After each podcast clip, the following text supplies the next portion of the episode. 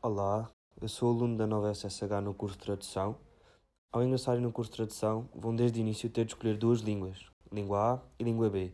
Podem escolher entre francês, inglês, espanhol ou alemão. As duas línguas que escolherem vão ser estudadas durante toda a licenciatura. A diferença entre a língua A e a língua B é que a língua A é aquela na qual se sentem mais à vontade e a língua A vai também, em comparação com a língua B, ser mais aprofundada. No primeiro ano vão ter sobretudo cadeiras introdutórias e mais teóricas que vos vão ser úteis e vantajosas para as práticas de tradução dos anos seguintes.